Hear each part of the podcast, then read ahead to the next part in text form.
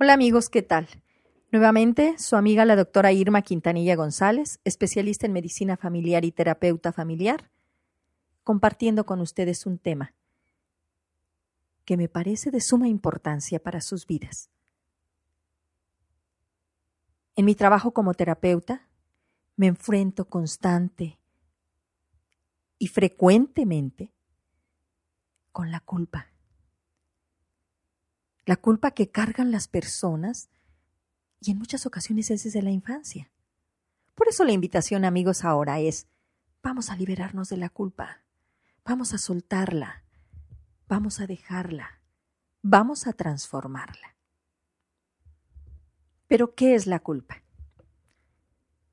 Pues la culpa es una historia que resuena en nuestro interior, anunciándonos que hemos transgredido una norma, un mandato, una ley, un acuerdo, y que nos hacemos acreedores a un castigo.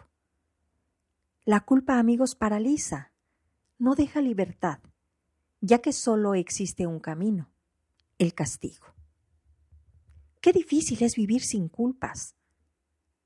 Y existen enemigos de, de nuestro bienestar. Estos enemigos, en primer lugar, es esa culpa. Otro es el miedo. El miedo al futuro, al juicio crítico de los demás, a la propia condena. Y el tercer enemigo es la vergüenza.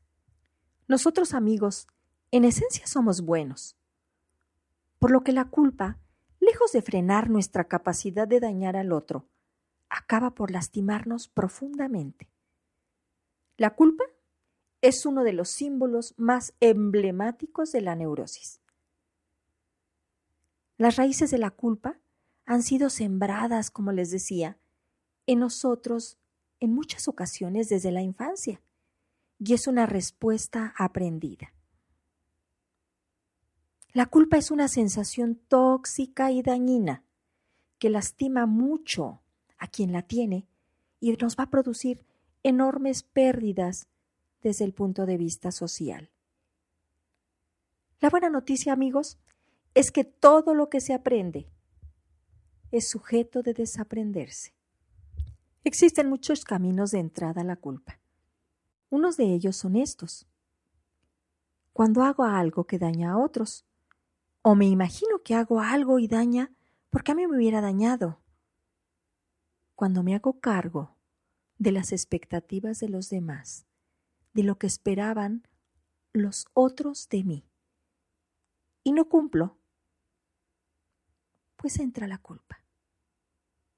Y me juzgo sin piedad.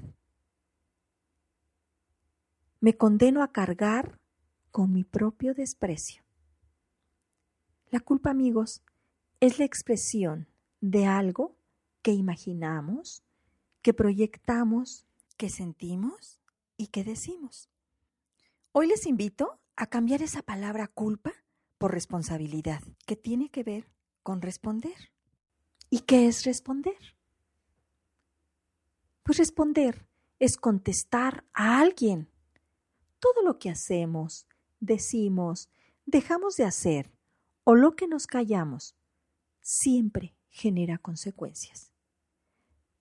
Quien es realmente responsable empieza por preguntarse, ¿Cómo puedo reparar aquello que dañé? ¿Cómo puedo devolver lo que pedí? Y no regresé. ¿Cómo puedo reponer lo que perdí? ¿Cómo puedo sanar la herida que provoqué? ¿Cómo puedo resarcir lo que olvidé? Existe, amigos, una ley de interacciones humanas que dice, allí donde se esfuman los responsables, se reproducen los culpables. Entre responsabilidad y culpa puede decirse que hay una relación inversamente proporcional. A mayor responsabilidad, menor culpa. A menor responsabilidad, mayor culpa. Qué claro, ¿verdad? Ser responsables, amigos, no nos exime de equivocarnos, de lastimar. Sin embargo, al hacernos cargo de verdad con acciones y con actitudes, pues amigos, aprendemos, crecemos, vivimos un mayor equilibrio interno, establecemos vínculos reales sin necesidad de ocultarnos. Nos da sentido y trascendencia. Se pone el cimiento para el ejercicio de otros valores, como son la empatía, la solidaridad, la honestidad, la sinceridad, el compromiso, la entrega e incluso la humildad. ¿Y qué se necesita para reparar la culpa? Para liberarnos de esta culpa, para soltarla. Pues, en primer lugar, aprender a reconocer que nos equivocamos y pedir perdón. E incluso perdonarnos a nosotros mismos. No ser tan dolientes, tan severos,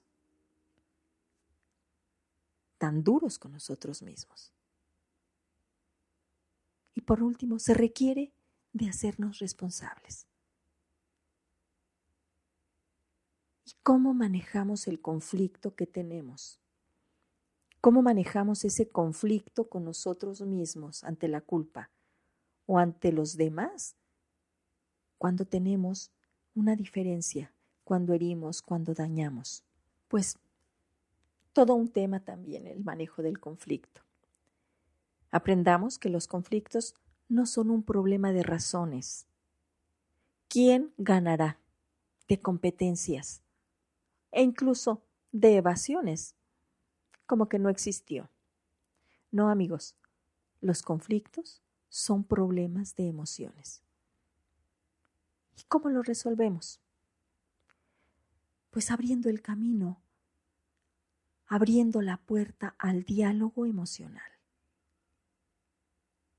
Y el diálogo emocional es un acto de amor y consiste en compartir qué sentimientos despierto yo en ti cuando me comunico y qué sentimientos despiertas tú en mí. Para esto, amigos, existen reglas de comunicación para establecer un diálogo emocional. La primera de ellas sería elegir el momento y lugar adecuado. Hacer observaciones en lugar de críticas. Hablar en primera persona sobre nuestros sentimientos sin justificarlos, solo necesitamos compartirlos. Pero sobre todo, amigos, aprender a administrar la sinceridad. Y esto nos va a permitir negociar. Ante los conflictos debemos llegar a acuerdos, a negociaciones, en la que se crean soluciones favorables para todos. Y nos evita cargar con culpas y nos evita generar culpas. Porque de verdad, ¿eh? Hay gente que es especialista en ser culpígena. Le genera una serie de culpas a los demás cuando en realidad su espejo son ellos. Pero aquí, cuando nos empoderamos, no nos enganchamos y no caemos en su provocación nos empoderamos y nos hacemos dueño de nuestros pensamientos, de nuestras emociones, de nuestras palabras y de nuestras actitudes. Eso es empoderamiento personal. Es una de las aristas de nuestro equilibrio. Las otras ya hablaremos e incluso ya hemos hablado en programas anteriores, como es el amor o autoestima y lo que es la flexibilidad o sentido del humor.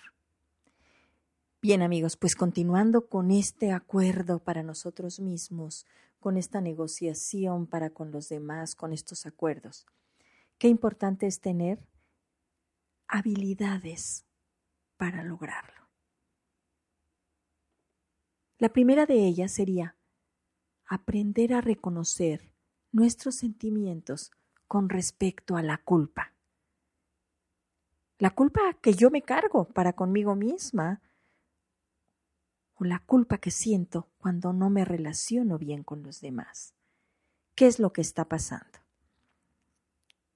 Otra de las habilidades sería aprender a reconocer qué respuestas tengo cuando yo tengo un conflicto, cuando se presenta un conflicto, cuando yo no respondo como los demás quieren, cuando fallo en las expectativas, cuando no cumplo con lo que prometí.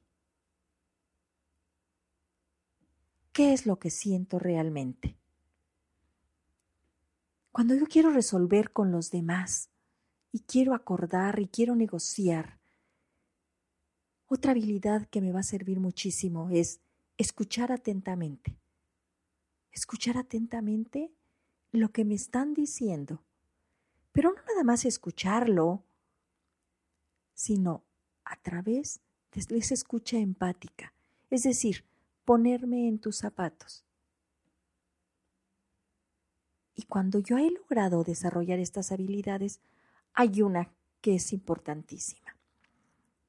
Crear alternativas de solución. Y estas alternativas de la solución son la responsabilidad. Esa responsabilidad que debe ser, nuevamente les digo, el antídoto de la culpa. Para eliminarla, yo les dije para cambiarla. Nuevamente, cambiemos de nuestro chip interior la palabra culpa por responsabilidad. Como ven amigos, la responsabilidad es todo un reto. Es de grandes. La culpa nos ancla, nos hace esclavos, hace crecer nuestros demonios interiores, no nos permite avanzar, no nos permite disfrutar, no nos permite vivir. Vivir el aquí y ahora. Y por lo tanto, no somos felices. Y el reto es ese, amigos. Vamos a soltar las culpas. Vamos a aprender a perdonarnos. Vamos a aprender a perdonar a los demás, agradeciendo lo que sí somos y avanzando, para no quedar anclados en el pasado, ni vivir en la ansiedad del futuro, porque me hago cargo de mí porque busco constantemente vivir equilibradamente. Porque me acepto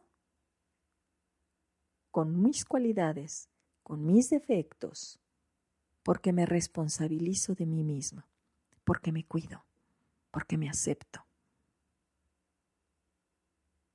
Pues bien amigos, por hoy es todo. Gracias por escucharme nuevamente. No olviden que continuaremos con estos temas con invitados muy especiales, muy profesionales y con temas que seguramente nos harán reflexionar, nos harán aprender. No olviden que el conocimiento nos hace libres. Bien amigos, a manera de resumen de este tema tan importante, les diría, el día de hoy decidamos soltar las culpas y hacernos responsables, ya que cuando asumimos responsabilidad por nuestra vida, nos rescatamos a nosotros mismos, recuperamos nuestro poder interno y nuestra dignidad, nuestro respeto y la seguridad y confianza en nuestra capacidad. Dios nos dio el libre albedrío y cada uno elige qué actitud toma, qué estilo de vida quiere.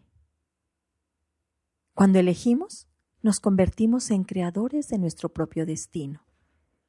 Al hacernos responsables, nos permitimos asumir las consecuencias de nuestros actos sin transferirla a nadie, la responsabilidad, incluyendo a Dios. Establecemos compromisos, es decir, nos comprometemos con nosotros. Y esto equivale a establecer un acuerdo con lo divino para cuidar lo más sagrado que nos fue dado, la vida. Como siempre amigos, un placer haber estado con ustedes a través de esta página www Salud Integral Vida y Familia. Les invito a que nos propongan temas, a que nos critiquen sobre el trabajo que hacemos. Porque además, nosotros no inventamos el hilo negro. Son pensamientos, bibliografías, años de estudio, de aprendizaje que queremos compartir con ustedes. Pues que tengan un excelente día. Que Dios los bendiga. Se despide de ustedes su amiga, la doctora Irma Quintanilla González, especialista en medicina familiar, terapeuta familiar. Hasta la próxima.